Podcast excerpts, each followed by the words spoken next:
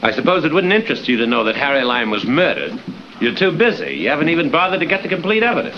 There was a third man there. I suppose that doesn't sound peculiar to you. I'm not interested in whether a racketeer like Lime was killed by his friends or by an accident. The only important thing is that he's dead.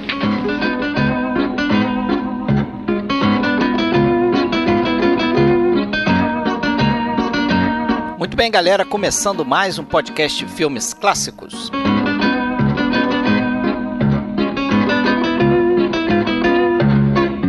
Episódio 52, e nele falaremos de um excepcional filme produzido por dois países e intitulado Terceiro Homem, The Third Man, filme dirigido por Carol Reed em 1948, lançado em 1949 e que é um excelente clássico do cinema, muitas vezes subestimado quando não colocado na lista dos grandes filmes já produzidos pelo cinema.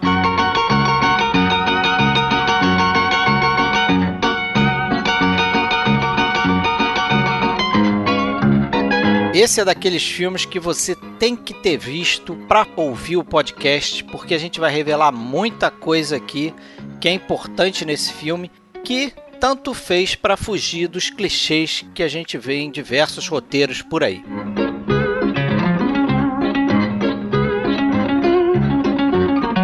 Se você quiser saber mais aqui sobre o que a gente anda postando, né, acesse a nossa página oficial www.filmesclassicos.com.br Lá você encontra os links para as nossas redes sociais. A gente está no Facebook, no Twitter, também na Filmou. E no Facebook a gente tem um grupo que é podcast Filmes Clássicos.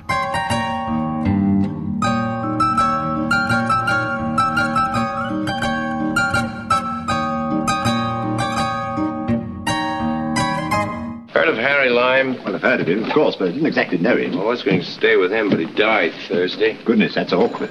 That what you say to people after death? Goodness, that's awkward. Então hoje não temos aqui um terceiro homem, somos só nós dois, certo? Fred Almeida falando do Rio de Janeiro, Alexandre Cataldo falando de Blumenau. Hello, man. How are you? Tô aqui. Vamos lá. Beleza?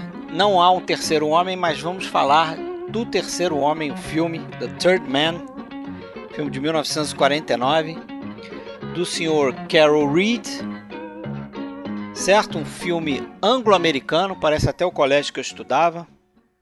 Ah, colégio anglo-americano, é isso aqui. Filme anglo-americano, produzido pelos Estados Unidos na figura do David O. Selznick, né? famoso David O. Selznick, e da figura dos ingleses pelo Alexander Korda, que era um produtor húngaro, mas fazia muitos filmes ali na Inglaterra. Filmaço, né? Mais um filmaço. Você concorda comigo, tenho certeza.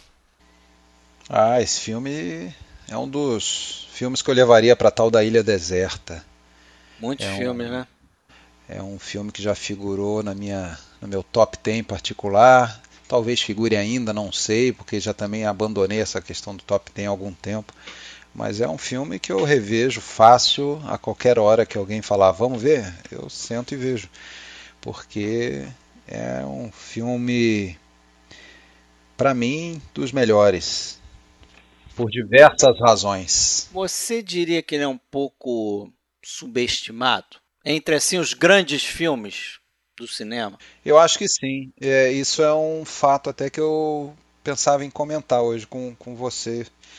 É, eu acho que ele é um pouco subestimado, talvez, o, o- principalmente pela por um certo tom de, de humor que ele mescla com a questão do suspense ou da ou do, do tema sério, ele tem muitos toques meio de humor ali, ali no meio e, e tor- na verdade isso tudo faz dele um filme esquisito. Ele é um filme esquisito no sentido talvez mais é, literal da, da palavra, no sentido que é um filme que incomoda e é, e é feito deliberadamente para incomodar em vários em vários aspectos, né? como na, na- na- no- nos enquadramentos de câmera. A gente vai falar sobre cada, cada uma dessas coisas mais à frente, mas enquadramento de câmera, até a própria música, se você for ver, que muita gente não gosta tanto do filme por causa da música. Eu acho que a razão principal dela ter sido definida para ser a, a, trilha do filme era justamente ela causar uma estranheza. É uma, é uma música estranha, é uma música que não é melodiosa, né? Talvez um filme passado em Viena, ainda que seja Viena do pós-guerra. Se espera uma valsa, né? É, se esperaria uma valsa, uma música mais melódica, ou uma música tradicionalmente associada com filme de, de suspense ou noir, uma música meio de tensão, de perseguição, ah. de claustrofobia, mas a, a, eu acho que essa música acabou casando bem para mim, justamente porque é uma música estranha, ela é uma música que não é melodiosa, causa desconforto quando você escuta ela. É, e aí eu colocaria essa música e os enquadramentos, depois a gente fala disso, né? Fala da fotografia e tal, mas eu colocaria esses dois fatores, esses dois elementos do filme, como é, é, fundamentais para criar essa certa estranheza que a gente tem ao longo do filme. Né? A gente tem a sensação de que algo está errado e isso a gente né? Quem viu o filme sabe que tem tudo a ver com o plot do filme, né? E você comentou na, da música, eu vou te falar aqui uma coisa curiosa. É experiência minha, né? Pessoal, eu tinha muito tempo atrás, quando moleque, eu tinha um, um, um disco, um LP, um bolachão daqueles, chamado Música Maravilhosa do Cinema, volume 2. Era um disco que meu pai tinha. Pai tinha vários LPs. E eu adorava esse disco. Era, uma, era um disco com trilhas é, sonoras não originais, né, interpretadas por uma orquestra e tal. E entre o, o, as faixas do disco tinha O Terceiro Homem. Eu não conhecia nada do filme. Não sabia quem era Carol Reed, não sabia quem era Orson Welles, nunca tinha visto filme. Eu escutava essa música e eu tinha a sensação de um pouco do que, que você falou aí para mim, na minha cabeça, era um filme de comédia, por conta da música. Uhum. Então eu falei, pô, deve ser aquele filme, aqueles filmes meio de comédia, de repente tipo uma comédia italiana, um negócio mais assim. E realmente a música causa estranheza, né? Eu, eu faço a meia culpa aqui, eu, eu tinha. Eu vi esse filme acho que duas vezes há muito tempo atrás. E tinha esquecido quanto esse filme é bom, né, cara? Quanto é, esse, filme é bom, assim. Eu, eu mesmo acho que nunca dei muito valor a esse hum. filme. Eu entendo. Com certeza vou passar muito mais, dar a muito mais agora. Passar a dar mais valor. Eu entendo você. Porque é um filme que ele tem algumas coisas que, que, que causam uma estranheza muito grande. Né? A própria. Se você for ver a própria multiplicidade de idiomas, né? Às vezes, vários, às vezes não, em vários momentos, outros personagens austríacos ali, que, que a história se passa em Viena, pós-guerra, então evidentemente temos ali diversos personagens falando alemão, falando... É, Tem a cidade idioma. dividida, é, né? A cidade dividida em quatro zonas, né? Isso é, é, fato histórico, tanto Berlim quanto Viena e, e outras cidades é, foram, vamos dizer, rateadas entre o, os aliados aí depois do, do, final da Segunda Guerra, no caso ali, então setor americano, setor britânico, setor francês e setor russo e tem personagens é, é russos, tem personagens falando em alemão e quando esses personagens falam nesses idiomas geralmente não tem sequer a legenda, né? Então é, é justamente para causar aquela aquela estranheza, a gente fica perdido.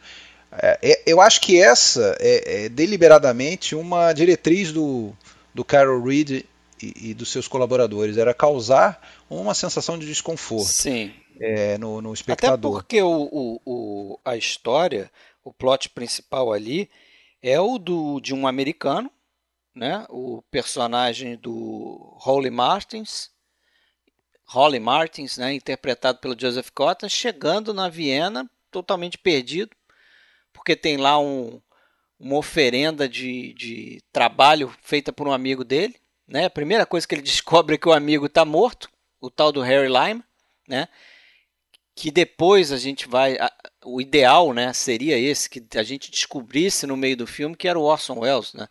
Mas eu acho que hoje uma pessoa que minimamente conhece cinema Vai ser quase impossível de não saber que o, que, que o Hairline é o Orson Welles, né? É, é, isso, é, é, isso é uma coisa que realmente não, não funciona tão bem, esse, essa, esse desconhecimento. Eu, eu lembro bem a primeira vez que eu vi o filme, que, que já sabia que o Orson Welles era o Harry Lime, e a gente não tem muita certeza se ele está vivo ou não, mas logo, logo no início, nos primeiros minutos, a gente já começa a, a desconfiar disso.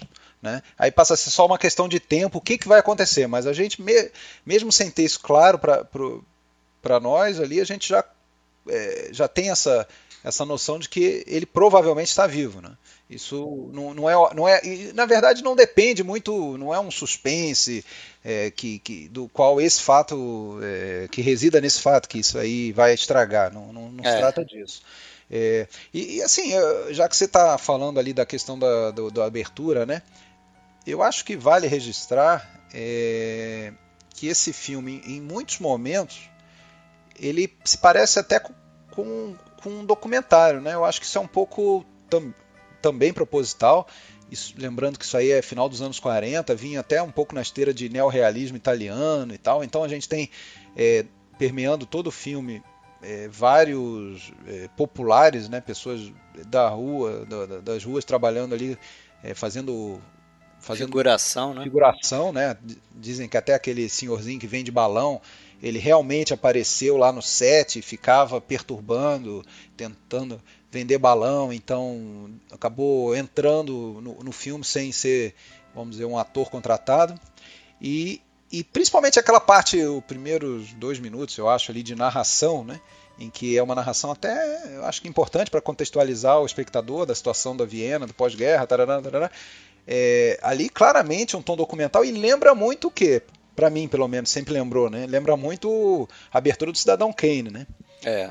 E aí a gente vai começar a fazer aquelas elocubrações, né, que todo mundo faz quando vê o, o Terceiro Homem pela primeira vez.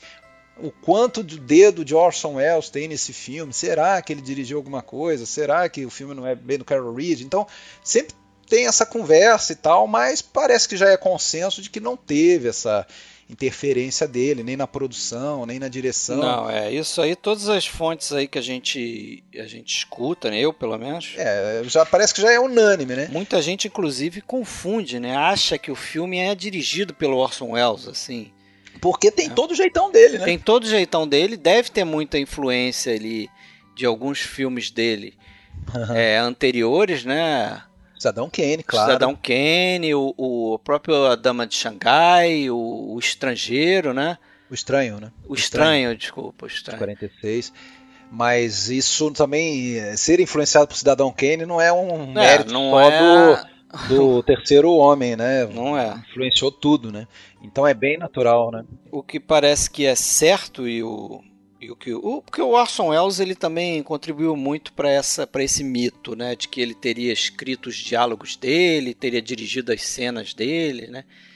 Que no final as sequências que ele aparece são três só dentro do filme, né? Em termos de sequência, né? É, ele fica só cinco minutos em, em cena, né? Num filme de uma hora e 44. Parece que o que é consolidado é que o único diálogo que ele, ele escreveu é aquele famoso diálogo do, do Cuco, né? Do Cuco Clock, dos Borgia, tarará, É. da Suíça. Que, aliás, depois a gente pode falar melhor disso, é um diálogo que não faz sentido nenhum. Não, é. que não faz sentido nenhum e várias pessoas apontaram os erros dessa fala, mas tudo bem. É, mas a gente pode chegar lá e a gente até reproduz esse diálogo aqui pro nosso ouvinte escutar, né? Escutar de novo, né? Porque imagino que as pessoas já viram esse filme, né? A gente vai entregar o filme todo aqui, pelo amor de Deus. Ali, ali pelo que eu, eu, eu, eu li, parece que o, o Carol Reed precisava de- colocar mais uma fala naquela, naquela cena por causa do timing e, e- e faltou, faltou fala. Então ele precisou disso e o Orson Welles trouxe essa. Ele tinha lá suas fontes e é, existe aí se você pesquisa, tem em Google mesmo, você encontra a origem, possível origem da, dessa fala aí do, do Orson Welles. Não, é, não foi uma fala inventada por ele, ele tirou de peça, do, alguma coisa nesse sentido, mas é, é, isso também parece unânime que foi uma contribuição, uma colaboração do Orson Welles. É, o que eu ouvi, a outra única contribuição dele foi aquele detalhezinho mínimo dos tabletes que ele toma, porque ele tem um problema estomacal. Ah, sim, que ele comenta isso. Foi uma improvisação. É, o próprio Orson Welles tinha um problema também estomacal e ele usava aquilo, então ele incorporou isso no personagem. Mas teriam sido essas duas únicas contribuições dele. E eu acredito que sim, porque o Carol Reed era um diretor ótimo também, excepcional e né, não tem, se você olhar o estilo do filme, ele tem muito dessas características, mas não é bem o estilo do Orson Welles de fazer o filme. É, ele, ele lembra bastante quando tem essa, esse início de narração com, com um documentário, um falso documentário, é, e principalmente pelos enquadramentos, é, com, a, com aquele aquela câmera inclinada e tudo mais, é, lembra também é, mostrando tetos, né, em, em, muitos momentos, e tal. Então a gente lembra fatalmente do Cidadão Kane, mas é, pela circunstância da, da, da, das filmagens, quando a gente vê o que, como que foi que o Orson Welles na verdade chegou a ser é, tem, tem, tem registros que dizem que ele foi é considerado um desertor praticamente, porque ele já, ele já era esperado há, há semanas em Viena para fazer as cenas dele e não chegava e estava enrolando, estava inventando confusão, então ele... É, ele estava ele tava também durante esse período, é, eu não sei se começando, mas estava filmando Otelo, né, na Europa, um filme dele que depois só ficou concluído em 1951. É, ele, na verdade a gente sabe, né, o tamanho do ego do do Orson Welles, a criança não era fácil, não, para lidar. E ele, então, assim, é, o, o, que eu quero dizer é que essa ausência dele no filme, apesar do, do, do, terceiro homem, quando a gente pensa em terceiro homem, a gente pensa em Orson Welles. Né? A, é, a figura dele, apesar de aparecer cinco minutos na tela, ele tá. O, o Harry Lyme, que é o, que é o seu personagem, ele evidentemente que é o, o centro do filme. Né? Então, mas apesar disso, ele pessoalmente, Orson Welles, não se envolveu tanto quanto parece, né? É, ficou apenas uma, de uma duas semanas envolvido com esse trabalho, é, se recusou a filmar a cena do, do, do, dos, dos, canais de esgoto de, de, de Viena, é, com medo de doença e tudo mais. Acabaram tendo que reproduzir esse cenário é, é, é, no, no estúdio em Londres, né? Então, a maior parte do que foi filmado lá em locação em Viena que aliás foi o, acho que um dos primeiros filmes britânicos a ser preponderantemente feito em locação, né? Pelo que, pelo que se, se diz. É, a maior parte das, dos planos ali filmados em, em Viena, quando aparecia o, o, que seria o Harry Lime, era um dublê, né? E em alguns casos até o nosso Guy, Guy o nosso Guy Hamilton, né? Diretor de, de, de vários filmes do 007, acho que três, né? Não são tantos assim, os três, três ah, o Goldfinger. É. Ah, o mais, mais famoso deles. O que, aliás, faleceu agora esse ano, 2016, né? Ele está, inclusive, em entrevistas aí na, nas edições de, de Blu-ray e DVD da, da Criterion e da, do Estúdio Canal, né? Isso. Ele está lá, participa bastante. Inclusive, ele, ele, em alguns momentos ali, ele precisava usar um, um terno maior, né? Porque o, o Orson Welles tinha ombros mais largos do que o Guy Hamilton, né? É, o Orson Welles era corpulento, era gordão. O Guy Hamilton, é, tinha que fazer, botar uns enchimentos ali. Inclusive, aquela, aquele plano bacana que a gente vê o, logo depois que aparece o, o Orson Welles, ele sai correndo ali. Aí tem uma sombra na parede, aquela sombra na parede é o Guy Hamilton que está é fazendo aquela sombra. Isso. Então ele participou bastante na ausência aí do, do Orson Welles, mas também eu acho que no, no na questão do, do esgoto que você falou aí, é, tem também um, um, ator que fez dublê pro, pro, pro Orson Welles, é um cara acho que até fazia outros filmes dele, fazia dublê para ele. E, e algumas o Orson Welles topou fazer dentro do esgoto, né? Mas depois, coisa... frente, depois, é. depois, ele foi é. convencido, né? Mas Sim. Não, não foram todas, evidentemente. É, esse filme aqui, né, a gente pode começar a falar aí de um nome importantíssimo, que é o, o cara que escreveu o roteiro, né? Que era o Graham Greene, que era aí um, um dos grandes, considerado um dos grandes novelistas britânicos né, do século XX. Muita gente considera ele assim. E ele tem o mérito de escrever essa história, né? apesar de ele ser um romancista, ele, na verdade, ele, ele, ele começou a escrever um livro para servir de base para o roteiro, né? Porque a intenção final era fazer um roteiro. Ele foi, ele, ele recebeu lá um pedido do Alexander Korda, que era esse produtor britânico. O Korda que teve a ideia de fazer um filme em Viena, na Viena do pós-guerra, e mandou lá o Green para Viena para tentar pensar em alguma coisa e desenvolver o roteiro. E aí o Green foi nesse processo, né? Começou a escrever um livro para servir de base do roteiro, não tinha nem intenção de publicar esse livro, acabou publicando depois. Né? Mas começou assim, e parece que ele passou um tempo em Viena e não teve ideia nenhuma. E quando ele estava no finalzinho ali da viagem dele, é que apresentaram ele a um, a um cara que era correspondente do Times e do jornal. E esse cara teria é, introduzido é, a ele, a, a um, umas outras pessoas, e esse cara mesmo contou para ele sobre essa, essa coisa que acontecia em Viena. Era o Peter Smollett, né? É, o Peter Smolka, né? Eu acho o nome Peter, do cara. É, é, o Peter. Smolka. Smolka e o, e o Harry Philby. É, e esses caras contaram para ele o que rolava ali, que tinha essa história mesmo no mercado negro ali, de pessoal adulterar penicilina, né? Roubar e depois revender com ela adulterada, como tem no filme, né?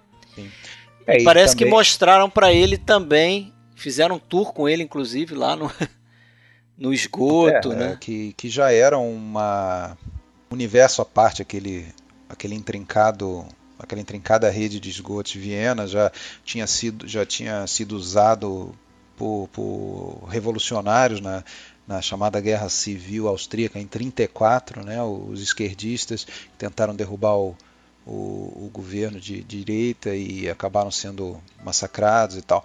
É, parece que um desses caras ali que, que com quem o, o Graham, Graham Greene travou conhecimento, ele havia sido um dos um do, dos homens que auxiliou alguns a, a esquerdistas a se esconderem ou fugirem usando os canais. Então ele conhecia bem aquela, aquele, aquele universo ali. Então ele, é, é, é, ele, ele, apresentou isso ao, ao, Graham Greene, que daí, claro, teve a ideia de incluir isso no, na história, né? É, fez muito bem. O Green ele já tinha feito roteiro para o Ídolo Caído, isso. Do mesmo Carol Reed, né? Carol Reed, é. Parece que o filme anterior, o, Corda, o filme foi um sucesso, né? E esse filme é do ano anterior, de 48. Então, daí o que o Corda teve a teve vontade, evidentemente, de, de prosseguir na, na, parceria, né? Quis, quis repetir a dose, né? E nessa história aí entrou também o David O. Selznick, né? Que a gente já conhece aí, que era um peixe grandíssimo em Hollywood, né? O cara foi produtor do Vento Levou, basta colocar isso no currículo dele. Fez o Rebecca também para o Hitchcock, que a gente já falou isso no episódio do, do Hitchcock que a gente fez aqui. E o, o Selznick botou dinheiro americano na parada, né? Botou os seus dois atores ali que ele queria promover, o Joseph Cotton e a Lida Vale, que no filme está com crédito só de Vale. Vale só, né? Mas a confusão foi armada, né? Porque você ter dois titãs desse, o Alexander Korda e o David Selznick, a coisa né, ia ter atrito, né? Não ia, não ia rolar redondinho, né? É, e outra que o como o próprio filho do Selznick conta, né, numa entrevista, nessa época ali o pai dele já já tinha se tornado meio que uma paródia de si mesmo e era um cara já é, com, com ele, ele, talvez o, o foco dele sempre mais na bilheteria do que num, num, numa expressão artística propriamente. Eu acho que o filme é muito bom apesar do Selznick. Né? Resumindo, eu acho que o Selznick é, teve tudo para estragar esse filme. É, mas não conseguiu, né? Dizem que ele ele ficava mandando lá os, os, telegramas dele, né? Ele, porra, várias coisas ele não conseguiu mudar. Por exemplo, ele não gostava do título. Ele dizia que o Terceiro Homem não. não ninguém ia ver um filme com esse nome, Terceiro Homem, imagina. Queria glamorizar ali da Vale, deixar ela. É. No... A lá, a lá Ingrid Bergman. É, não, os figurinos dela, né, tinham que ser glamorizados, tinham que ser, porra, caríssimos e tudo. E, pô, e o, o Carrie tava com esse olhar mais neorrealista, vamos dizer uma assim. Uma mulher, vamos dizer, é, lutando para sobreviver na Viena do pós-guerra, né? É, namorada de um traficante ou de um que ela não sabia que era, né? Mas é, enfim, ela não estava tendo essa vida boa para né, para se vestir alto luxo, né? Como ele queria. Realmente não, não faria muito sentido. É, ele queria filmar também em estúdio, né? quase tudo em estúdio, não queria ter um controle maior, né? as, as locações, né? Ele, ele questionava o, o Graham Greene a respeito do roteiro, porque perguntava, pô, por que, que o cara chega lá, o, esse Holly Martin chega lá em Viena, descobre que o amigo morreu, por que, que ele não vai embora logo? Por que, que fica enrolando ali? O que, que ele está fazendo e tal? Quer dizer, isso o pessoal foi desconsiderando, né? O Carol Reed. É, o pessoal cagava pra ele, ficava mandando memorando todo dia. O cara não dormia, né? Era viciado em, em, em speed lá, em, em bolinha, assim como o Carol Reed também, né? Não, o, Carol, o Selznick introduziu o Carol Reed, né? Essa droga. É, É. porque falava que, ó, você consegue trabalhar direto, sem dormir, É. não sei o quê. O rebite, o rebite, o famoso Aí ele rebite. começou a passar, é, a tomar benzedrina, né? Que eu acho que era o nome do remédio. Que tinha lá É o... o speed, né? É o Speed, é, hoje chamam de Speed. Mas o cara ficava ligadão ali e o, e o, e o Carol Reed fez esse filme assim, né? É, filmando Virado. dia, tarde, noite. É, diz que tinha três equipes, né? Diz que tinha três equipes diferentes de, de, É, de- de filmagem e, e apesar de ter três equipes trabalhando até simultaneamente, ele estava em todas comandando, né? De, de repente ficavam aprontando lá o, o, o set para uma filmagem, esperando o Carl Reed acabar lá na, na filmagem da manhã para ir fazer as cenas da noite, para depois fazer as cenas do, do esgoto. Então tinha a equipe da manhã, a equipe da noite e a equipe do, do esgoto. e ele cuidando de tudo, né? Ele já vinha aí de, de dois filmes, né? Esse Ídolo Caído, que foi o filme anterior dele, e antes do Ídolo Caído ele fez o Condenado, que a gente viu também, né? Sensacional, Odd Outro- Man Out com, com o James Mason, né? É outro ótimo filme, né? Ele emplatou, emplacou três filmes aí, né? O terceiro sendo esse aqui, o terceiro homem. E aí três grandes filmes, né? Porque Ídolo Caído também, o Você perguntou Idol. se você perguntou se eu acho que o terceiro homem é subestimado. Eu acho que ele é um pouco sim, mas eu acho que o Carol Reed é mais subestimado ainda como diretor, né? Porque se for ver, É. é, um dos principais diretores britânicos, sem dúvida, né? Daria para pensar em Hitchcock, é, na fase muda lá do Anthony Ascott, e não, não me ocorrem outros agora, talvez daquela época, mais para frente sim, mas é, ele fez pelo menos esses três aí nos anos 40 e depois teve outros bons filmes, inclusive ganhou o Oscar lá em 68 com um que já não era, eu já não acho tão maravilhoso assim, que é o Oliver, né, o musical, mas teve outros bons filmes ali. Teve sim. É, você falou da narração, né? Faltou dizer que aí que a narração no início do filme é dele. É Ele dele que- próprio, né? É dele próprio, a voz dele que a gente escuta ali, acho que ficou legal, ficou bem pessoal. Esse Blu-ray que eu tenho tem a versão é, com o Joseph Cotton, né? Que, é, que foi outra alteração do Selznick do também, Selznick, né? Para o mercado americano, ele botou o Joseph Cotton fazendo uma narração que é praticamente a mesma em termos de texto ali que o Joseph Cotton fala, né? Só que o Joseph Cotton está falando como o próprio personagem. E aí não fica essa coisa meio impessoal que eu achei que ficou bacana no, no Carol Reed. Essa, essa versão existe, né? Esse início. É, tem inclusive nesse DVD que você falou do Estúdio Canal. Isso foi só no lançamento, né? Depois, na, até a É, versão o que, o que ficou. oficial ficou a, a do, do, O que ficou é do Carol. Reed. É.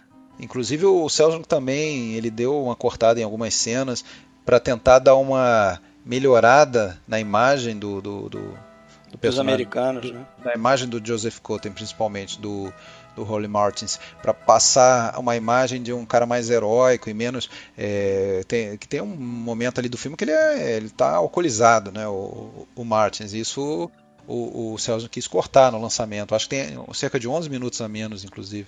É, porque o, na história original do, do Graham Greene, essa narração era feita pelo personagem do, do Major Calloway, que é, aqui é o Trevor Howard, que interpreta, e não tinha americano no filme, né?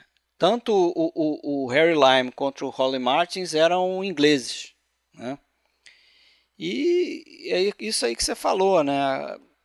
A, coisa a- incomoda até hoje. Eu, eu ouvi um, um podcast americano lá, os caras comentando esse filme, e eles chegam a falar um pouco disso. Eles ainda se sentem um pouco incomodados, acham o filme meio maniqueísta, porque os americanos é, são tratados ou como bobões, né? Os caras ali perdidos em Viena, como é o personagem do Joseph Cotten, ou mau caráter, como é o Harry Lime, né? É, mas não é bem assim, quer dizer, não é bem assim. É assim, mas. O, é, não é só isso. Os outros né? personagens também, se você for ver, tem a. Tem a, a personagem da, ali da Vale, que seria uma. Uma tcheca, se não me engano, que, que vive com passaporte falso em Viena e tal. Ela também quer se dar bem, quer sobreviver. O, tem, a, tem a gangue do, do Lime ali, que é os os, os, austríacos, né? o Barão Kurtz, o Dr. Winkel, o, o Popesco, que é romeno e tal. Quer dizer, tem gente de todas as nacionalidades, trambiqueiro e, e precisando é, dar os seus golpes para sobreviver. É. Então, não, vamos dizer, os americanos são retratados de uma maneira ruim, mas não quer dizer que os outros estão bem na foto, não. Tá? O filme é, é meio, meio exagerado é essa né? declaração né? aí de que é maniqueísta e tal. A, a, verdade é que assim, esse prólogo ali, a, a, a narração, ele é fundamental assim para ambientar numa época, num lugar único, né, na, na, história mesmo, que é a Viena. Porque se falar Viena, quando a gente fala Viena, a gente geralmente vai pensar na Viena do, do, do Strauss, do Danúbio Azul, naquela coisa de, de palácios e tudo, né? Ali não, é uma Viena decadente, né? Inclusive tem a, tem uma hora que aquele sargento, quando a primeira vez que aparecem os esgotos, né, que eles descem, numa, não, não na, na sequência final, né, ele, ele, apresenta pro pro Hole, né? Ah, isso aqui, ó, vai direto pro Danúbio Azul, né? É um, um certo sarcasmo aí, né? É. Mostrando isso aqui é a coisa real, isso aqui não é o Danúbio Azul dos sonhos, do, não é o, né, da cidade maravilhosa do, não é cidade romantizada. O né? próprio Green classificava essa história como uma comédia de, de humor negro, uma, e, com, com, misturada com suspense. Né? Era uma comédia de suspense, né? com muito humor negro. Era como o próprio Green caracterizava. Né? Só que, como você bem falou, ele primeiro escreveu um livro para depois daí virar roteiro. Na história dele, o final era, era um final mais. Mas já vai pro final. Não, não, não. Só para fechar essa questão da, da, história, né? Porque além você falou de algumas alterações, né? Alteração do, da nacionalidade dos personagens e tal, mas tudo bem, a gente fala do, do final depois. É porque tem? a gente compara com o final do filme Sim, mesmo, né? Senão a gente é, inevitavelmente vai acabar comparando com o final do filme, né? Não, claro, claro. E é claro que tem aí, eu sei que você tem uma tonelada de coisa para falar, como eu tenho também, né? Ah, não. Quando o filme é bom, a gente faz é, muitas observações quando, quando assiste, né? A gente geralmente quando a gente escolhe fazer um filme, podcast, a gente já conhece, a gente já gosta, né? É, Mas só... a gente revê e geralmente revê, escuta os comentários, as trilhas de comentário. Eu, tanto eu quanto eu sei que você também, a gente aproveita a oportunidade do podcast para finalmente escutar aquela trilha de comentário que tem no DVD que a gente ah, é, comprou é, e que nunca tem tempo de ouvir. Então a gente aproveita o Tirar ensejo. Tirar as teias de aranha todas. É, meio, né? é, meio, é meio assim, a gente, eu pelo menos vejo assim. É, bom, agora que eu vou fazer um podcast, vou falar sobre o Terceiro Homem, que é um filme que eu gosto. Eu tenho aqui o DVD, tem a trilha de comentário. Se eu não escutar agora, eu nunca mais vou escutar, é, provavelmente. Também. Melhor oportunidade também do que essa por aí. não tem, né? Tem que juntar tudo ali naquele momento. Mas esse coisa do. Ainda falando do Orson Welles, né? Tem essa coisa interessante do. Que a gente não vê em muitos filmes, né? E que o próprio Orson Welles falava que era o grande papel, né? Que ele, que ele tinha feito no cinema, porque é o que ele chamava de. De star role, né? né? É, o, é o papel da estrela mesmo. Quer dizer, a gente passa ali metade do filme só se fala no tal do Harry Lime. É, apesar do, do Harry Lime não aparecer, só se fala nele. E aí ele tem uma grande entrada, né, e, o, e o Orson Welles até brincava com isso, falava assim: é, esse é o papel ideal, porque é o tipo do papel que ele, por exemplo, já tinha feito numa peça, ou ele viu numa peça isso, que era a tal da peça do Mr. Wu. Só se falava no Mr. Wu, Mr. Wu, Mr. Wu, e o cara entrava ali e mesmo que o ator não fosse bom, não atuasse direito, as pessoas saíam do teatro comentando: Poxa, você viu que atuação do Mr. Wu, cara? Incrível, uma baita atuação. Mas não era, porque a, o, a coisa é tão centrada nele, tem essa ansiedade criada em torno do, de quando o personagem dele vai aparecer, né? Aqui a gente não sabe se ele vai aparecer não, mas a gente tem uma ideia de que tem alguma coisa estranha, né? Foi um acidente, não foi acidente, Será que ele foi assassinado? E acaba que ele aparece, a primeira vez que ele aparece, é, aparece de identificável, né? É com uma hora e cinco de filme e só vai falar alguma coisa com uma hora e quinze. É, e que aparição que é essa dele, né? A gente pode falar, é uma das, talvez das maiores introduções assim de um personagem. Sim, o gato. Na história do cinema, né? Tem, toda aquela coisa do, do, gato, que tem muito a ver com o personagem dele, né? Porque o gato também é uma figura meio é, esquiva, é uma figura que você independente ali, não é que nem o cachorro que é mais carente e tal. Só lembrando que naquele momento ali, apesar, apesar de que de eu ter ficado na memória erradamente que é, dá a impressão que ele quis se mostrar para o, para o Harry, na verdade, para o, para o Holy Martin, na verdade ele não quis. Né? Ele está escondido, ele queria, na verdade, visitar a Ana, ele queria é, se, É. aparecer para Ana, a, a namorada dele. Quando ele percebe que o Harry está por ali, ele se esconde, mas uma vizinha, né, com aquela barulheira do, do Harry lá, bêbado, né? É uma vizinha acende a, luz e aí ilumina o, o rosto dele. né? Então é, foi tanto que ele foge. Né? É, é, é não só brilhante em termos de roteiro, né? Encaixar a aparição dele ali naquele momento, Como visual, né? como visualmente, em termos de fotografia, acho que não dá para ficar melhor do que isso, porque é a fotografia a serviço da história, né? Isso. Não dá para dizer de outra forma, quer dizer, a- a- o ponto de há um ponto de virada no roteiro nesse momento, que é quando ele aparece, é o grande ponto de virada de roteiro, e ele é criado pela fotografia, né?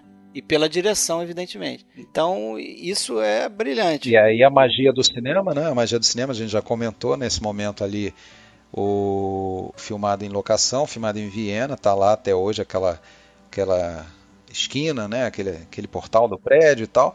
E ali era um dublê, né? E depois quando foge correndo à sombra, como você já falou do Guy Hamilton, e o plano em que aparece o, Wells, né? Com aquele sorrisinho é, meio que Cínico dele. cínico, é, que é talvez uma das principais imagens assim, né, do, do Orson Welles, é aquela, aquele plano, aquilo feito em estúdio, né? Aquilo feito É. lá na Inglaterra. E a montagem ali cria aquela, aquela ilusão, né? Agora é muito, ainda no personagem do Orson Welles, acho a cara do Orson Welles esse personagem, né? Porque ele era um cara também que ele adorava esse lance de enganar as pessoas, né? Ilusionismo, Ilusionismo, a mágica, aquele negócio da prestidigitação, a coisa tipo F for Fake, né? Eu lembrei logo do F for Fake, que é aquele meio que documentário que ele faz sobre mágica e tal. E tem muito a ver com a figura dele, né? Então, assim, foi a escolha certa, foi a escolha do Carol Reed, né? O Carol Reed só via o Orson Welles ali naquele papel. É, muitos outros atores que a gente não imagina, inclusive, foram cogitados para fazer esse filme. Inclusive, pra você ver, Noah Coward, que era um cara que o Selznick queria, pô, Noah Coward era escritor, e engraçado, né? Não é a primeira vez que tentam colocar o Noah Coward no filme. A gente comentou outro dia mesmo fazendo o James Bond, né? Que chegaram a pensar nele como né, um, um possível James Bond. Mas outros aí, Robert Taylor, Robert Mitchum, e aí David Niven, Rex Harrison. Muito estranho pensar nessa gente toda, né? Talvez o Robert Mitchum funcionasse, né? Eles pensavam o Mitchum pro papel do Howley, né? Não, não, o papel do Harry Lime. Não, ah, ele pro Howley, eu não sei. É, eu li pro Hairline. Mas enfim, esses outros que eu falei aí, com certeza, eram, eram papel do Hairline. E por outro lado, o Selznick ele não gostava muito da ideia de ter o, o Orson Welles, né? Ele considerava o Welles um É, porque o Orson Welles era sinônimo de problema, né, cara? é, veneno de bilheteria.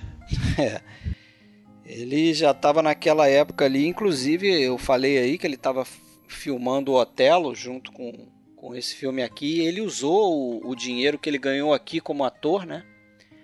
Para colocar no Otelo, né? Ou seja, ele estava ali começando a, a botar dinheiro no próprio filme porque ele já não.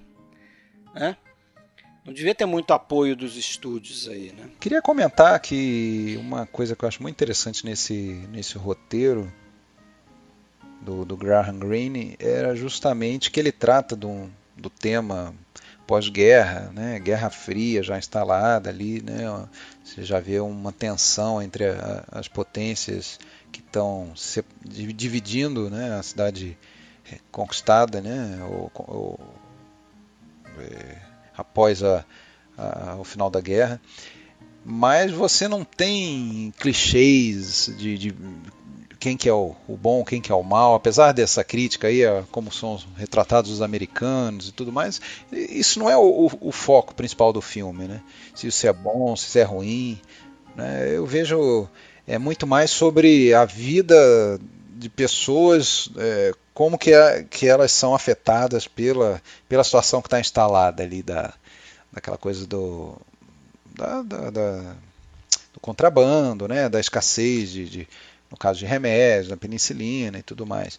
E como que a vida. Inclusive tem um romance, né? Eu acho que o romance é uma parte importante, apesar dele não ser um, um romance romantizado, né? Não, não, não vê floreios e, e, beijos e abraços e, e, pessoas suspirando, mas o romance tem uma parte importante nesse filme, né? Porque a, é. a personagem da Alida Vale, a Ana, ela é apaixonada pelo, pelo Harry Lime, que na verdade não dá muita bola para ela, não se importa tanto com ela, né? Tanto que não, não pensa duas vezes de, abrir mão dela completamente para conseguir simular aquela morte né? e se livrar de, de, da polícia e tal. E ela, mesmo quando toma conhecimento disso tudo, ela continua ainda do lado dele, né?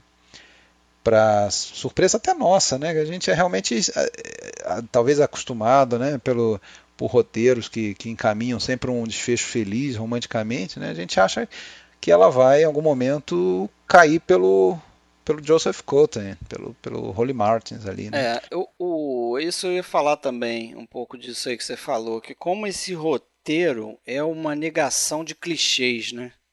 Fica bem distante do que a gente eu costumava ver em filmes da época e até hoje em dia também, você pode dizer. Por exemplo, esse, o personagem do, do Joseph Cotten, né? ele é um, um, herói que é meio bobão. Né? Ele foge desse clichê do herói forte, né? que chega lá e se impõe e que...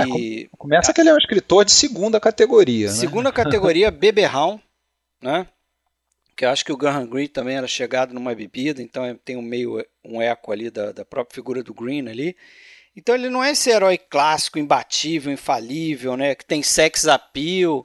Não, você tá ali sem saber o idioma. É, então. tá confuso, meio perdido ali. Se tem essa, essa questão é, da estranheza que a gente falou, coisas também que fogem do clichê, esse grande uso de, de da câmera inclinada, meio oblíqua, você vê a maior, a maior, parte dos planos eu arrisco a dizer que são não são na horizontal, são meio tortos, né? Tinha até uma história curiosa que disse que o William Wyler era amigo do Carol Reed e o William Wyler teria mandado para o Carol Reed de presente um, um nível de bolha, sabe o que, que é? Sim, sim. Aquela coisa que você né? bota para ver se uma mesa está na horizontal, né? Se uma certa superfície está na horizontal. Então tinha mandado um negócio daquele para ele com um recadinho assim: é, coloque em cima da sua câmera. No próximo filme. no use. próximo filme, use. É, é. Então tem essa diferença também. Você falou aí, o romance é estranho, não tem um beijo no filme. Né? Tudo bem que a personagem da Lida Vale, a Anna Schmidt, tá apaixonada pelo, pelo Lime, mas eles mal se encontram. Então não tem a oportunidade de ter um, um interlúdio amoroso ali, um beijo. Não tem beijo no filme. É. É, a gente é tentado, a gente é tentado a, ver ali um triângulo amoroso, mas ele não existe. Não existe, nenhum. não existe porque o outro não tem chance nenhuma. É, ela chega a falar isso claramente. Olha, eu nem reparei em você, né? Alguma coisa assim, é. tipo se você, Se tivesse um bigode, eu não ia saber. Pois Quer é. dizer, ela está totalmente obcecada pelo, pelo Lime, né? Que em tese acabou de morrer. E o final também, né? Que a gente vai comentar depois, mas o final é totalmente diferente do que você esperaria ali. Até por isso você está falando da questão do triângulo amoroso. Né? É o último plano que você diz? É, é. É, é o, final, plano, final, o último né? plano famosíssimo, do filme, famosíssimo e realmente quebrador de de, de clichês, mais ainda, né? É. Agora, cenas desse filme, hein? tem várias cenas inesquecíveis, né? Que, claro que fazem dele um, um grande filme, né? Eu anotei algumas aqui, a gente já falou da aparição do, do Harry Lime, que eu acho que é talvez é uma a, das principais. Uma das principais, talvez a, a, a, de maior impacto.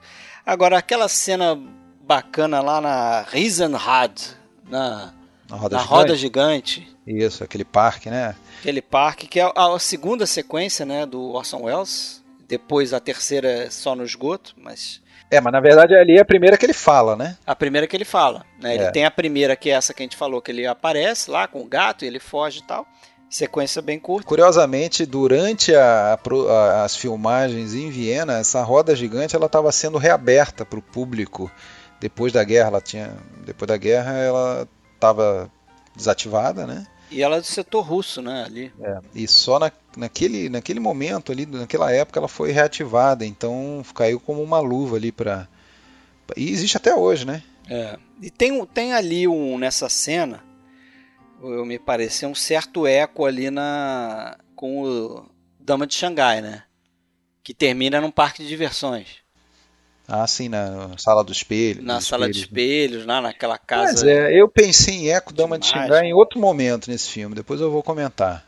Daqui Tá. a pouco eu comento, acaba. Mas, mas esse também lembra um pouco, Esse né? Lembra, lembra, lembra sim. O fato de ser num parque de diversões e tal. Lembra sim, mas essa cena é toda boa, né? Os diálogos, a situação, aquela coisa do da, da, da ameaça, ameaça velada de, de dele matar o, o, o chega a abrir a porta do, do, do vagão ali para para insinuar que, que, vai, que pode jogar ele facilmente dali, tá armado, é, e, enfim, tenta se, na verdade ele tenta primeiro convencer o, o, O Holly. o Holly, né, o- do- do- das razões, né, aquela, aquela velha história, todo mundo tem suas razões, né, então ele Tenta tenta, se justificar ali, Ah, né? aquela história do- dos little dots, né, daqueles, aqueles pontinhos pretos andando lá embaixo, If I offered you 20,000 pounds for every dot that stopped, would you really, old man, tell me to keep my money? Or would you calculate how many dots you could afford to spend? Free of income tax, only. Free of income É, será que eles não valem 70, é, é, qual que era a moeda lá, Se- 70 marcos, sei lá, É, não sei. 70 moedinhas lá. pra, vai se importar com aquelas pessoas desconhecidas, né? É, que na verdade, se você for ver, é um pouco do, do raciocínio é, do- da guerra, né? Na guerra você tem o- o- os generais, os homens que fazem a guerra, eles têm ali a sua, o seu objetivo, a sua causa, eles pouco se importam se ter que sacrificar às vezes centenas ou milhares de, de soldados que é, eles não conhecem individualmente cada um deles, então são apenas uma massa. Ali é mais ou menos aquilo, ó, essa massa aí, no caso, infelizmente, ó, eu não vou. É, é, é para o meu objetivo, então não, não estou me importando com isso. E evidentemente que, que não, não con- não convence o rolo, ameaça veladamente matá-lo, E depois muda quando descobre que a polícia já sabe, então não vai. que ele que ele está vivo, né? Já É, confirmou, já, já confirmou, lá o corpo do, Já abriu o caixão, né? Que aliás, essa é uma coisa que é o único pontinho que me incomoda nesse roteiro. Que é essa questão. No início a gente vê lá o, o enterro do, do personagem, do Orson Welles. seria o, o enterro do, do Harry Lime, né? Até a prova em Seria o, contrário. roteiro do Harry Lime. A polícia tá presente ali na figura do, do Major Calloway, né? Callahan ou Calloway. Callaway, I'm English, not Irish. Mas a fi- o, o, o Trevor Howard tá lá acompanhando o enterro. Porra, não teve um exame de corpo de delito, entendeu? Não teve um acompanhamento da morte desse cara que já era procurado pela polícia. Quer dizer, simplesmente, ah, ele morreu, enterraram lá e a polícia não viu, não sabe, não. Apesar de estar ciente, né? É, apesar de estar ciente e acompanhando o enterro, É, né? então, é. isso Não quis ver o caixão, o corpo, não quis ver nada. Isso realmente, se você pensar assim, é um, uma- um furinho no roteiro. Mas, claro, né? O filme é tão bom que, que, que passa por cima disso com um rolo compressor, né? Agora, essa, essa roda gigante, uma curiosidadezinha aí que eu descobri interessante é o seguinte: o John Glenn, que é diretor também, e já foi montador, inclusive é, montou filme lá no estúdio onde foi montado, o estúdio inglês onde foi montado o Terceiro Homem e tal. Ele é apaixonado por esse filme.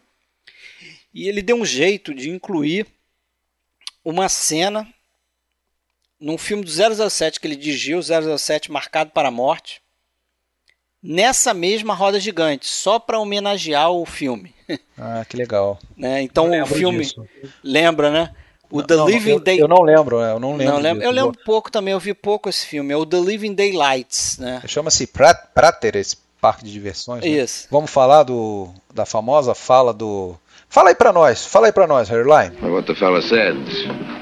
In Italy, for 30 years under the Borgias, they had warfare, terror, murder, and bloodshed, but they produced Michelangelo, Leonardo da Vinci, and the Renaissance. In Switzerland, they had brotherly love. They had 500 years of democracy and peace, and what did that produce?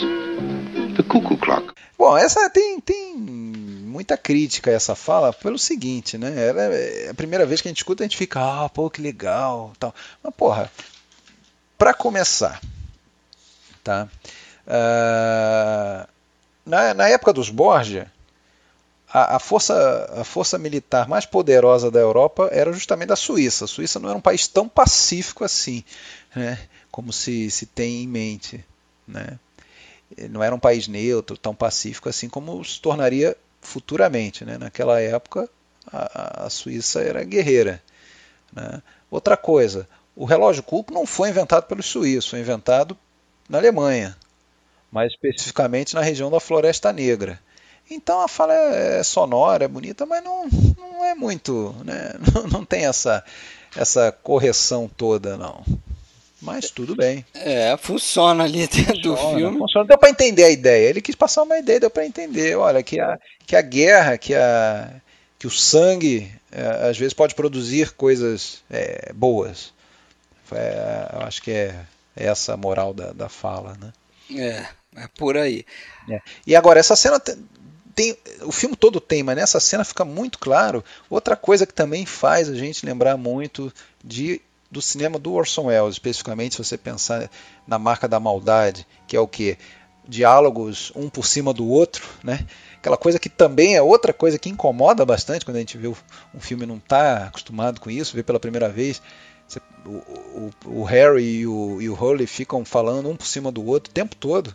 Né? Não sei se você repara isso. Ah, mas eu, cara, eu acho isso bom. Eu não, isso Não, não, incomoda, não, tô, não. não, eu tô, tô dizendo incomodar no sentido é causa desconforto. Não tô dizendo que eu acho Sim. ruim até É por causa disso.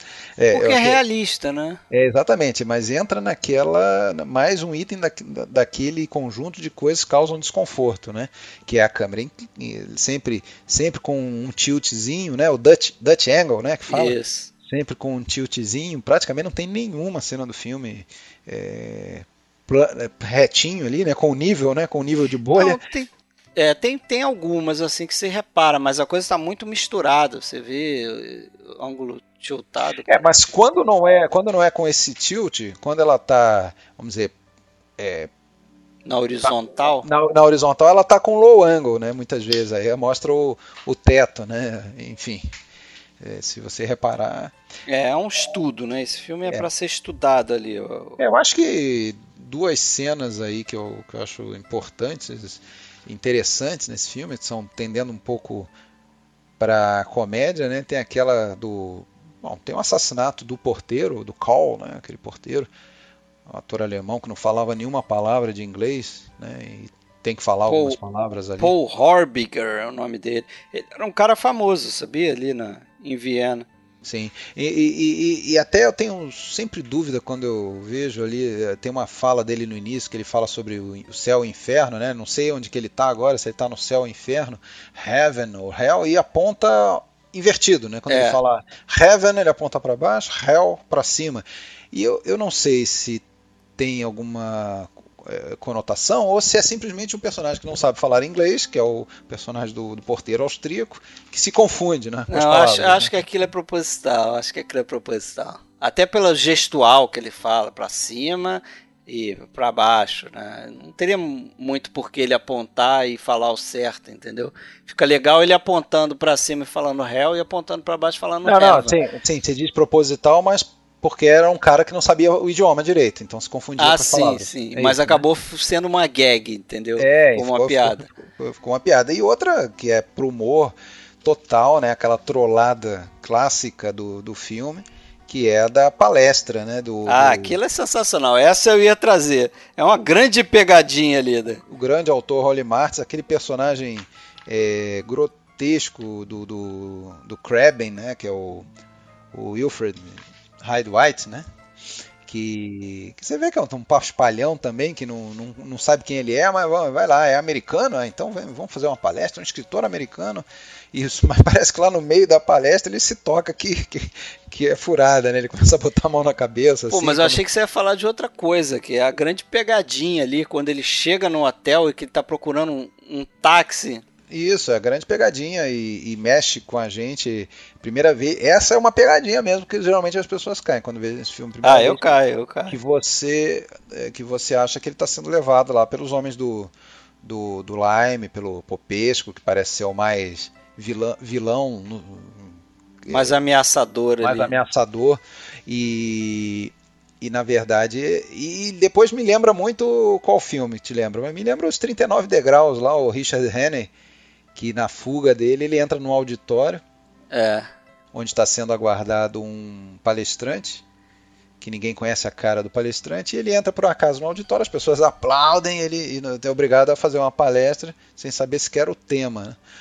Muito Então, Hitchcock isso aí. É, ele tá ali e tem que.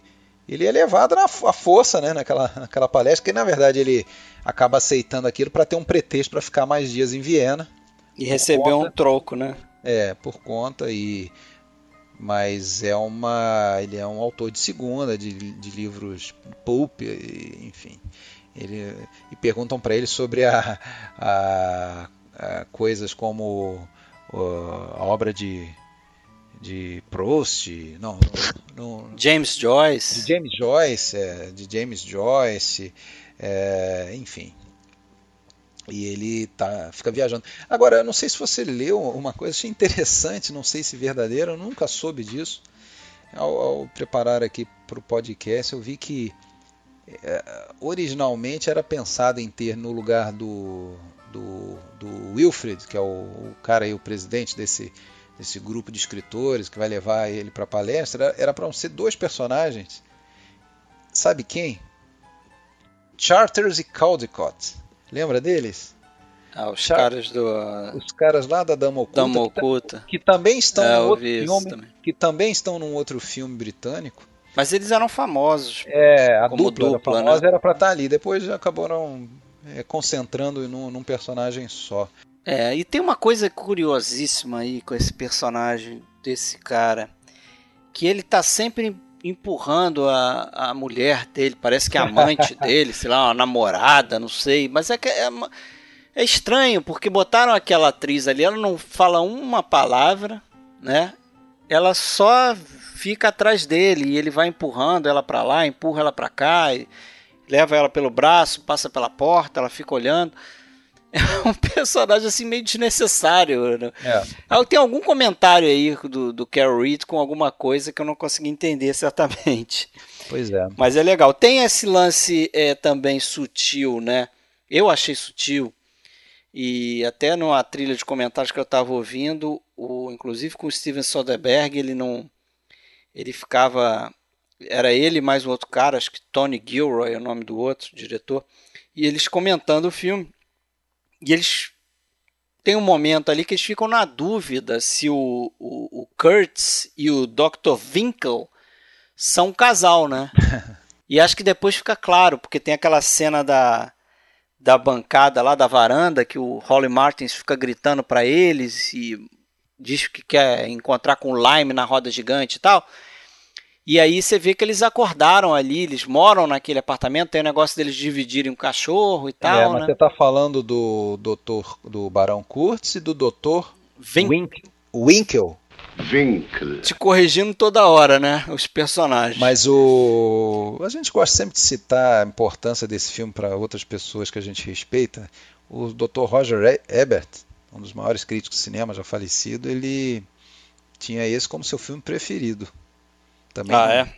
É, não sei se é daqueles que tem um filme preferido por semana, né? Deve ser. É, mas ele citava como um dos, dos preferidos. Aquele né? rapaz também que sempre gosta de todos os filmes, né? Aquele da sobrancelha grossa? Isso, um tal de Escorça. Escorça, Martin Aham. Escorça também, né?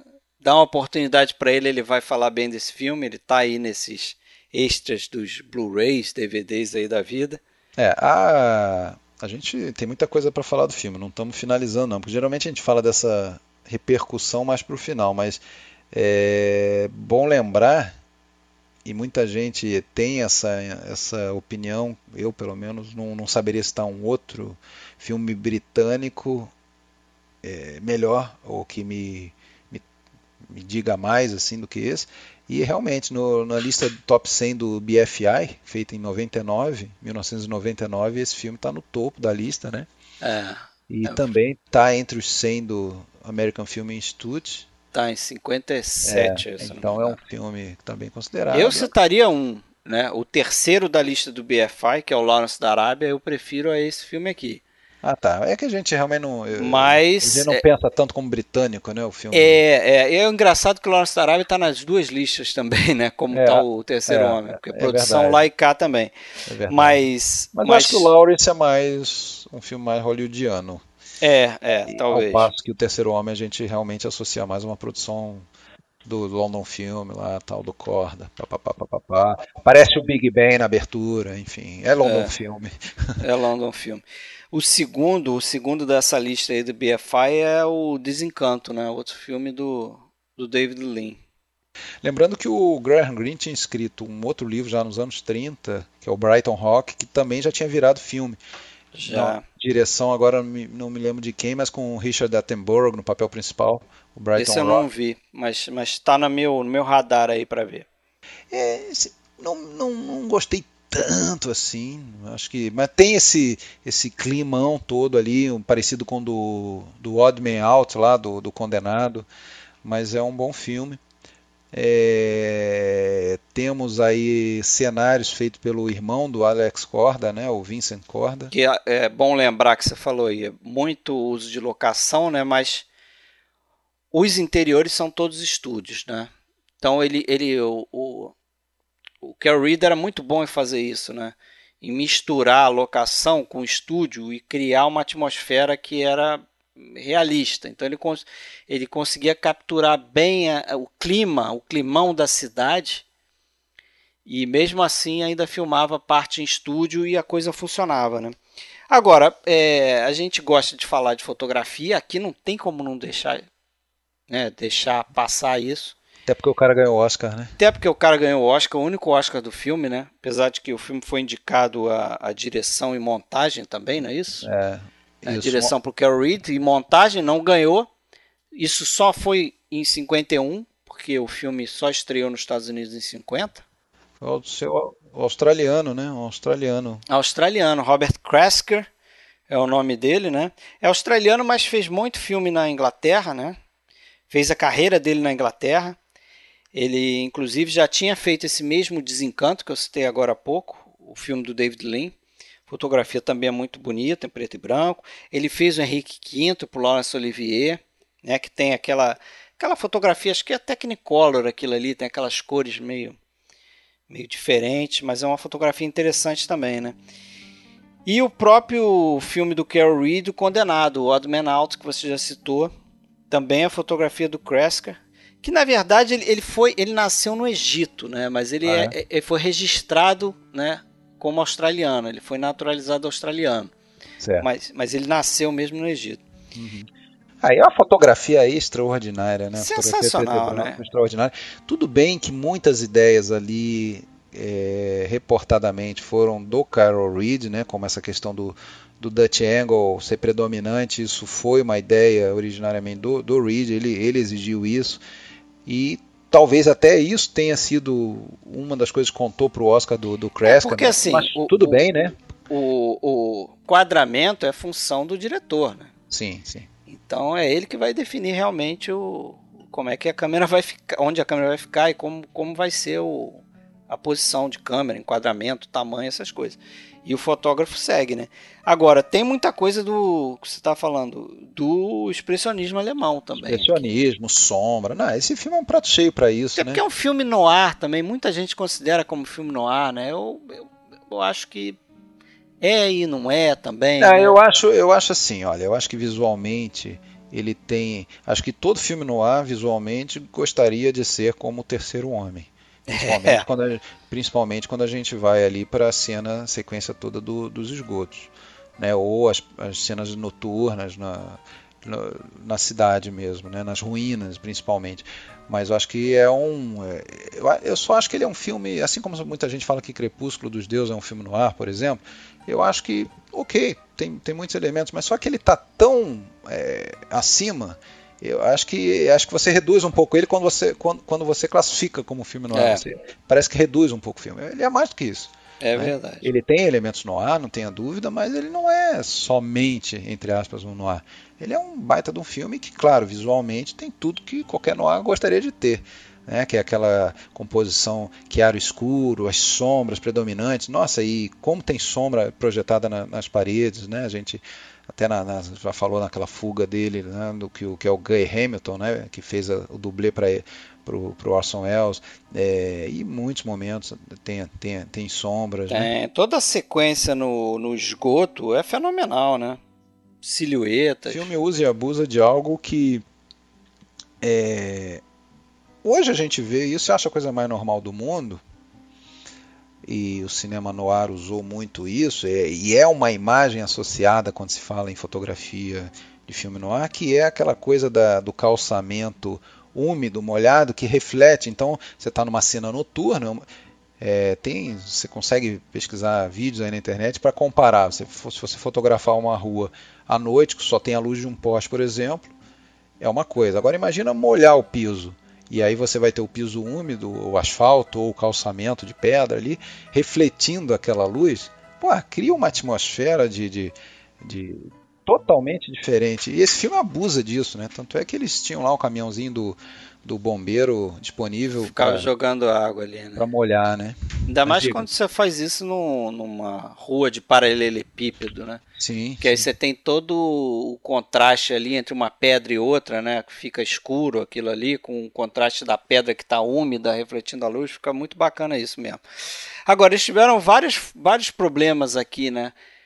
Para fazer fotografia desse filme, de ordem técnica, inclusive Primeiro porque é aquela coisa, né? Você está filmando em locação, já é um problema maior, né? Porque você não tem muito controle de onde você vai colocar o refletor e tal. Tem até uma história curiosa que o, eles, eu não sei se foi nessa cena onde aparece pela primeira vez o Harry Lime, que eles precisavam botar um refletor na casa, num, num apartamento em cima, numa varanda. E o Guy Hamilton, no papel dele de assistente de direção, foi lá tentar convencer a dona do apartamento, pô, deixa a gente usar a varanda para a gente botar um refletor aqui. Esse filme aqui a gente está fazendo com Orson Welles, com a Lida Vale, com Joseph Cotton, é um filme importante. A mulher Trevor quem? Howard. Trevor Howard, mulher quem? Quem? Quem? Aí num dado momento lá, não sei por que cargas d'água, ele citou o aquele Paul ator Horbiger. que faz o porteiro, Paul Horbiger. E a mulher, o filme é com Paul Horbiger? então eu deixo, então eu deixo. Quer dizer, o cara era tão famoso ali em Viena, fazendo outros papéis. Né? Esse cara acho que faz mais de 200 filmes aí, pelo que eu vi a filmografia dele. É. E tem outros problemas também, tipo, é, naquela Viena ali do pós-guerra, né, era muito comum o, você ter apagão, né? Tinha queda de energia toda hora. E eles usavam é, para fazer essas, essas cenas na rua, né? É, refletores muito potentes, aqueles que eles chamam de arc lights, as luzes de arco, né? E que isso é coisa de 5 mil watts, 10 mil watts, tem refletor de 15 mil watts, quer dizer, você compara isso com a lâmpada aqui de casa de 60 watts, né? Você vê o tamanho daquilo ali. E, pô, você aquilo ficar desligando toda hora, né? Eles estavam fazendo um plano e a luz caía. Então você tinha que ligar aquilo de novo. Eles brincavam que o Kresker queria. estava tentando botar fogo no estúdio. de tanta luz que tinha. É, e na rua também, né? Então, vários probleminhas aí por conta da, da situação da cidade ali, né? Agora é interessante, a gente estava falando de cena, a gente parou e tudo bem, a gente não fica seguindo uma, uma linha chata, senão fica muito amarrada a conversa, né? Mas tem outras cenas que a gente vai falar, evidentemente. Sim. Mas antes, antes vamos só falar um pouquinho de alguns personagens do filme aí, até e atores também. A gente tem ali o, a gente não falou ainda dele, o, o vagamente tem mais uma um, um, elo desse filme com 007, né? Você já, já falamos de dois, o Guy Hamilton. É, da um roda, ou dois? Já falamos da Roda Gigante, já falamos do, do... Mais um ou dois elos? Eu conheço dois. Não. Mas fala gente, aí. Você já falou de. A gente já falou de dois. A gente já falou do Guy Hamilton. Então são três. Vamos lá. E o outro, evidentemente, que é o Bernard Lee, né? O Sargento Payne. Ah. É, que seria o M, né? E nos 11 primeiros filmes, né? Do 007 até o do Dr. No até o Moonraker, né? 007 contra o Foguete da Morte. É que muito em breve a gente vai estar falando desse filme também num, no segundo episódio da filmografia do, dos James Bond clássicos, né? Que assim assim definimos como os filmes James Bond estrelados pelo Sean Connery e Roger Moore até 85, né? é, Permissão para Matar, não é isso? Viu to Kill? Não. Não. Ah, não, não desculpa. Não. O... Na Mira dos Assassinos. Na Mira dos Assassinos, Permissão para Matar é o primeiro do, do Brosnan, né? Não é isso? Não, do Timothy Dalton. Do, do Dalton, isso, tô todo confuso agora. é, mas é do Dalton, 87. Então, o Bernard Lee fazendo M, mas aí eu vou te dizer que tem mais um elo com 007. Tem um sucessor também, né? Tem o, o, o ministro da Defesa, que é o Geoffrey King. É engraçado isso, né? Os dois chefes do 007, o chefe direto dele, que é o M, e o chefe acima dele, que é o ministro da Defesa, principalmente nos filmes do Roger Moore, né? Inclusive o Somente para Seus Olhos. Ele tá onde? Ele tá no, é, o, terceiro, o, terceiro, o terceiro homem? Ele tá no terceiro homem. Ele é um, ele é um policial. Quando vão prender a Liz da Vale, por conta do passaporte dela, não sei o quê. Ah, ele tá. é um oficial britânico ali, é um papel bem pequeno. Mas ele tá ali, eu reconheci ele, fui pesquisar, eu falei, caraca, é o tal do Geoffrey King, o nome dele, que é o cara que depois vai fazer o ministro de defesa nos filmes do 007. E ele fez o juiz também no Saco Ivancetti, que a gente já comentou ah, aqui. sim, sim, eu sei quem que é. Ele faz o juiz, é ele ali. Só que ele fez papel mais velho, né? Acho que a gente conhece ele mais com a cara assim, de Perfeito. De mais Agora, velho, tá? Aí, aí, assim, estamos falando do, do Sargento Payne, né? Ele tem ali alguns traços de, de humor, vamos colocar, na hora que ele se declara fã da literatura popularesca do, do, do Holly Martins, né? E, mas depois é obrigado a dar um soco nele e tudo mais. Apesar disso, ele é um cara educado, né? Um, um cara afável. E a gente, eu pelo menos, fico triste ali que, que no final ele morre, né?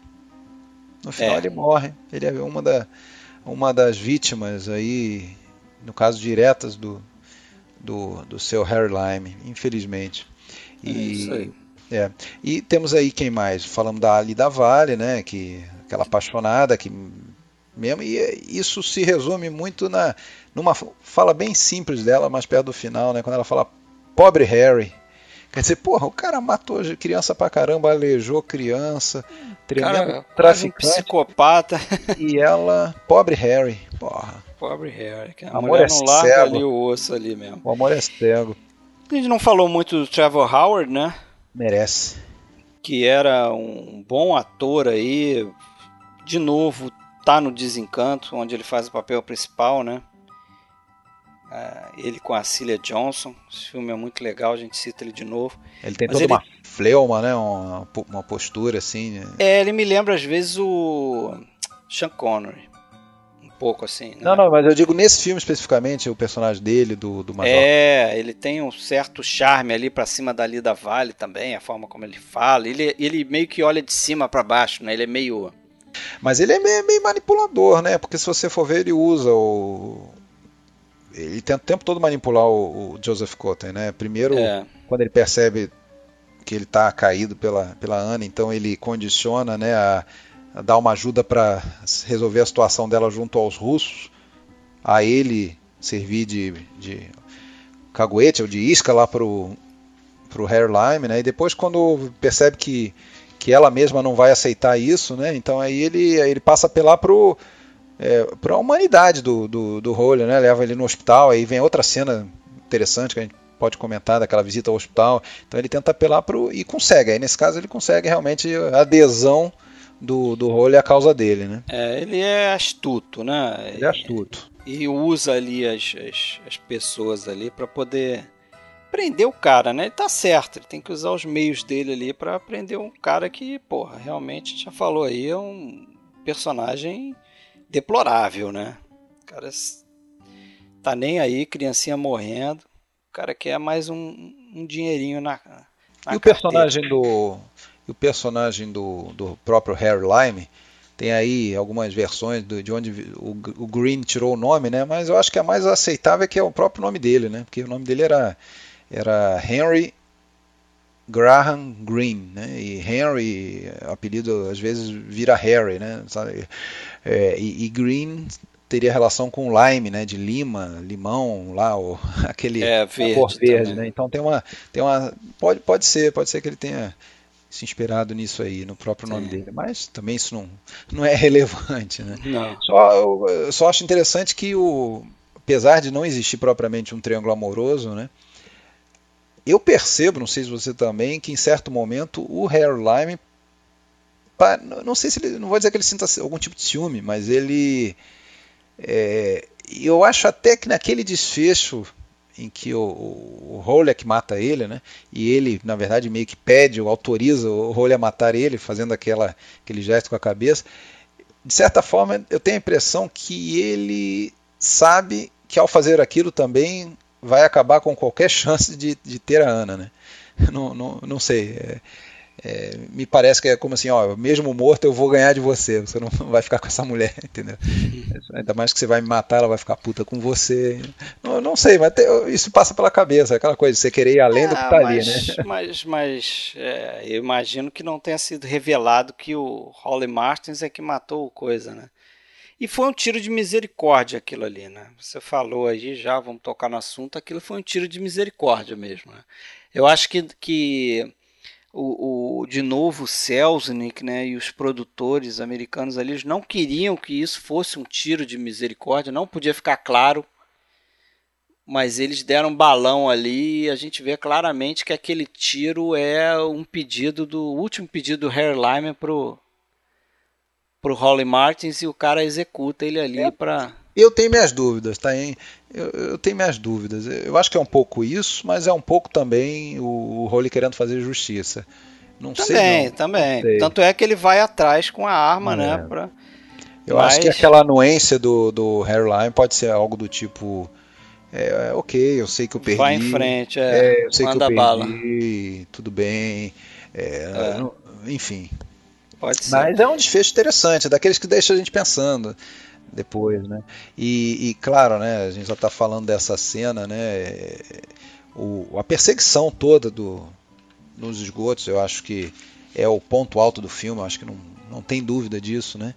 O tinha é lá em Viena, tinha lá em Viena a, uma, um batalhão, né, uma brigada de, de policiais. Polícia do esgoto, né? Do esgoto, especializada em fazer perseguições ali, né? Porque era usado por delinquentes e tudo mais, para se esconder, para esconder mercadoria roubada, aquela coisa toda. Então tinha polícia especializada e esses caras estão no filme.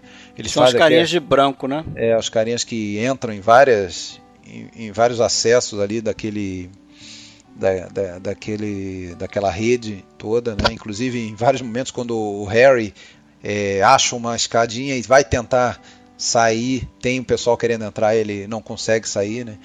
E, e essa cena eu acho que é o, é o, é o ponto alto mesmo, porque eu acho que ela simboliza e, e, e, deixa bem claro como que, como que um diretor ele, ele brinca com os elementos que compõem um filme de maneira funcional. Aquela coisa que a gente sempre fala, né? Malabarismo de câmera, o malabarismo é, que o diretor aparece é, mas simplesmente por aparecer é uma coisa. Agora, quando tudo tem a sua função. Então você vê, posicionamento de câmera, a gente já falou disso, né? E nesse, nessa perseguição, acho muito interessante que você não tem nenhum plano praticamente em que você, como espectador, tem uma visão perfeita do que está acontecendo.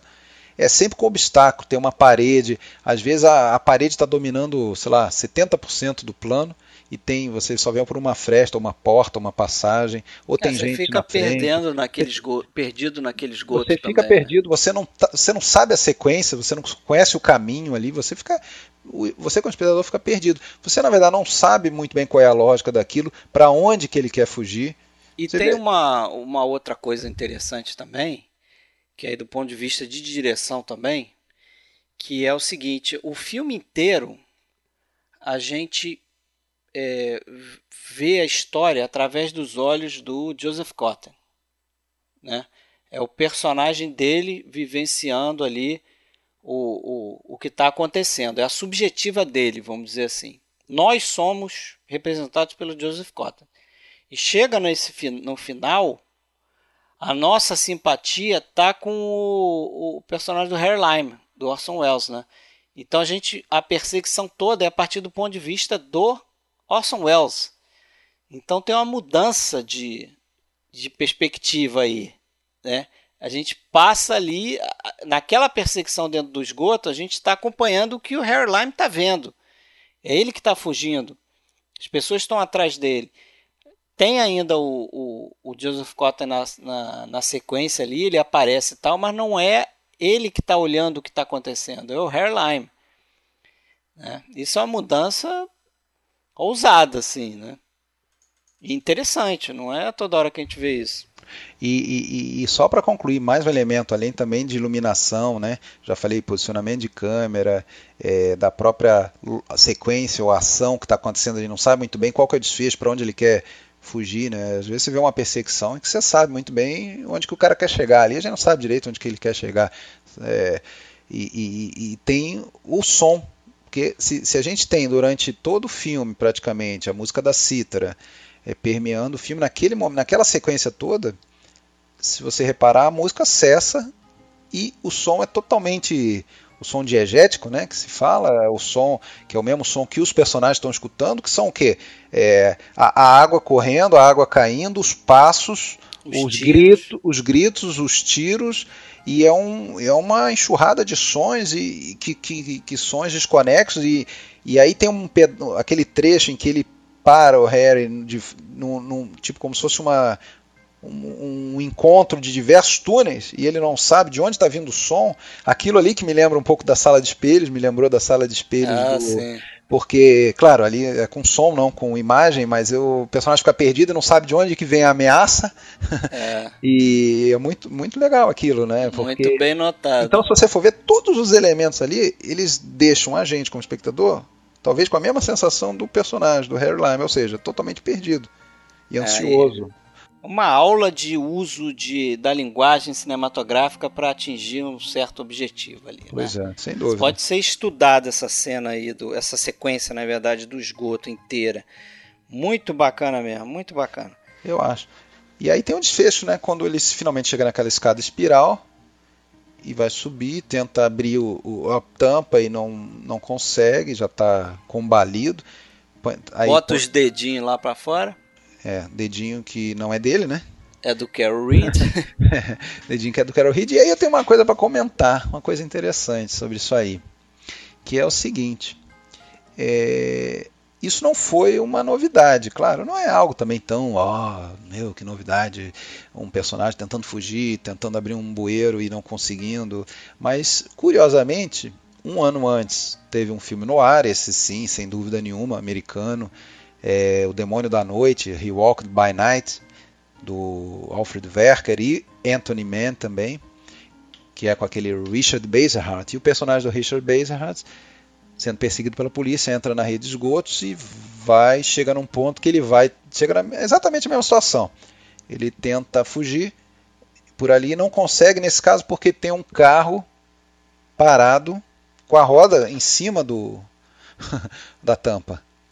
Né? Então, isso aí, ok. Não sei se teria sido influência, até porque esse filme é de 48, em 48 já estava sendo filmado o Terceiro Homem, papapá. Ok. Mas, um ano antes ainda, em 47, teve um filme britânico, uma daquelas comédias do, do estúdio Ealing, né? que é o filme chamado Who and Cry, que eu não, não, não sei qual é o título brasileiro, se é que existe, né? E esse filme é, tem uma. É um filme. É, é, meio em tom de comédia, de, de, de um grupo de, de jovens delinquentes e tal. E, e um, uma parte do meio do filme eles vão para o esgoto em Londres, né?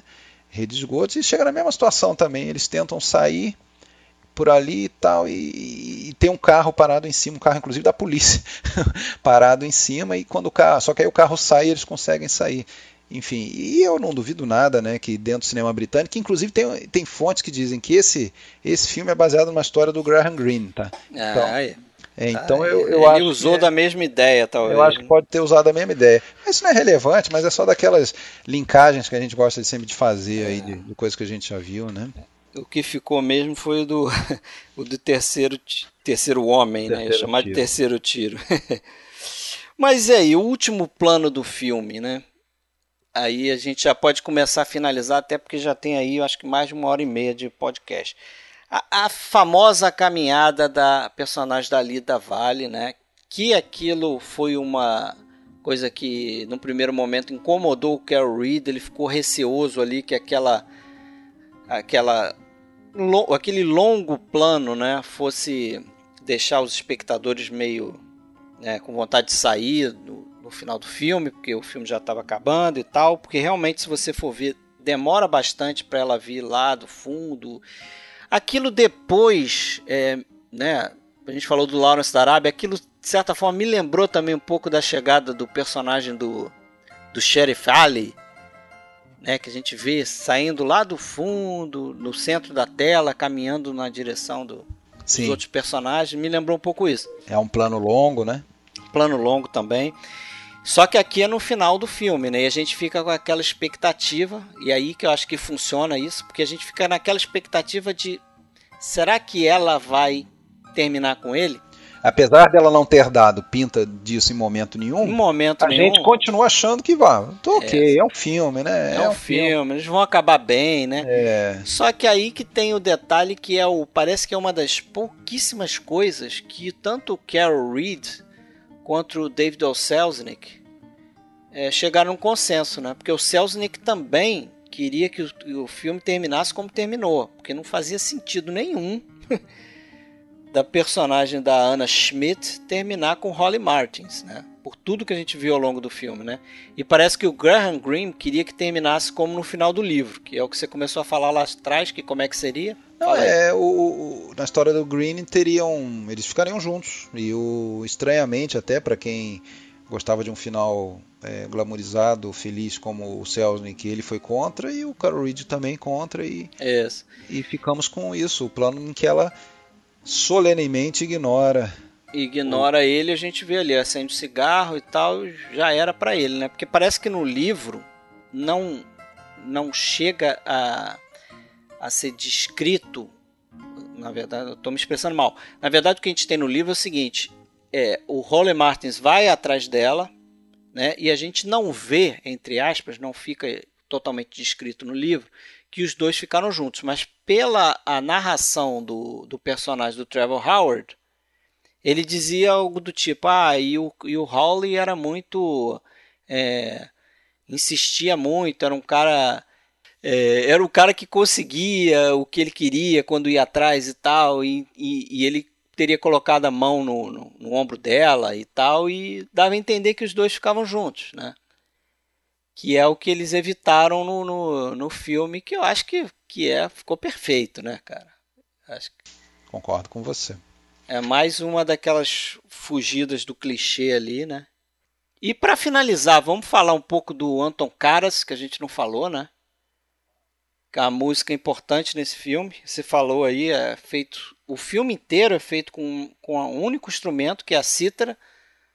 Não, e popularizou o instrumento, né? Essa, essa, o álbum com a música do filme bombou nas paradas e, inclusive, nos Estados Unidos ele fi, ficou 11 semanas como número um da, das paradas, antes, inclusive, do lançamento do filme nos Estados Unidos. Então, quando o filme chegou, é, provavelmente com um bom, um, belo de um jabá, né? é. para colocar esse, essa música na, na, cabeça das pessoas. Então, quando o filme foi lançado nos Estados Unidos, evidentemente foi um sucesso. É, a pessoa queria ver o filme que tinha aquela música que estava tocando direto. Parece que o Carol Reed descobriu o, o, Anton Caras numa festa, né, que foi dada logo no início das filmagens. Eles fizeram a festa para recepcionar alguém. Num, num wine bar lá de, de Viena. Isso, e o, e, o, e o Caras foi um dos músicos lá contratados, né? E o Carol Reed se encantou, né, com aquela... Se encantou com aquele som, né?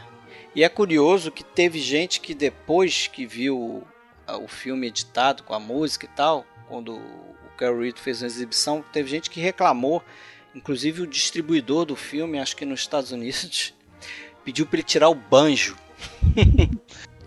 Deixa o banjo de lado, que o cara não sabe nem que instrumento era. A história conta que o Carol Reed daí levou o Anton Caras pro hotel dele para gravar algumas demos ali, né?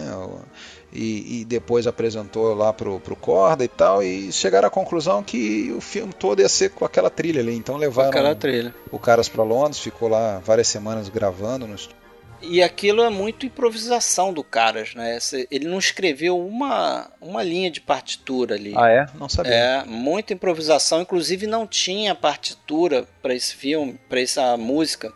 Foi uma moça, inclusive tem uma parte lá numa entrevista no, no Blu-ray que eles entrevistam uma, uma moça que toca esse instrumento e que ela fez pela primeira vez, botou aquilo numa uma folha de música mesmo, né? Botou lá as notas musicais, reproduzia a música e escreveu. Segundo a, a minha, música. segundo a minha filha, é a música do, do Bob Esponja ali, né? Essa música é usada em, por aí afora, né? Ah, é? Outra, outra coisa que você tava, a gente estava comentando daquele plano final e eu esqueci de, de dizer um detalhe que você talvez lembre disso com certeza você reparou quando assistiu, mas os infiltrados, né, do, do Scorsese, tem um plano perto do final, ou também o final, em que ele claramente ecoa, o homenageia e essa, essa caminhada ali. Depois, se você revir lá, você vai lembrar do que eu estou falando.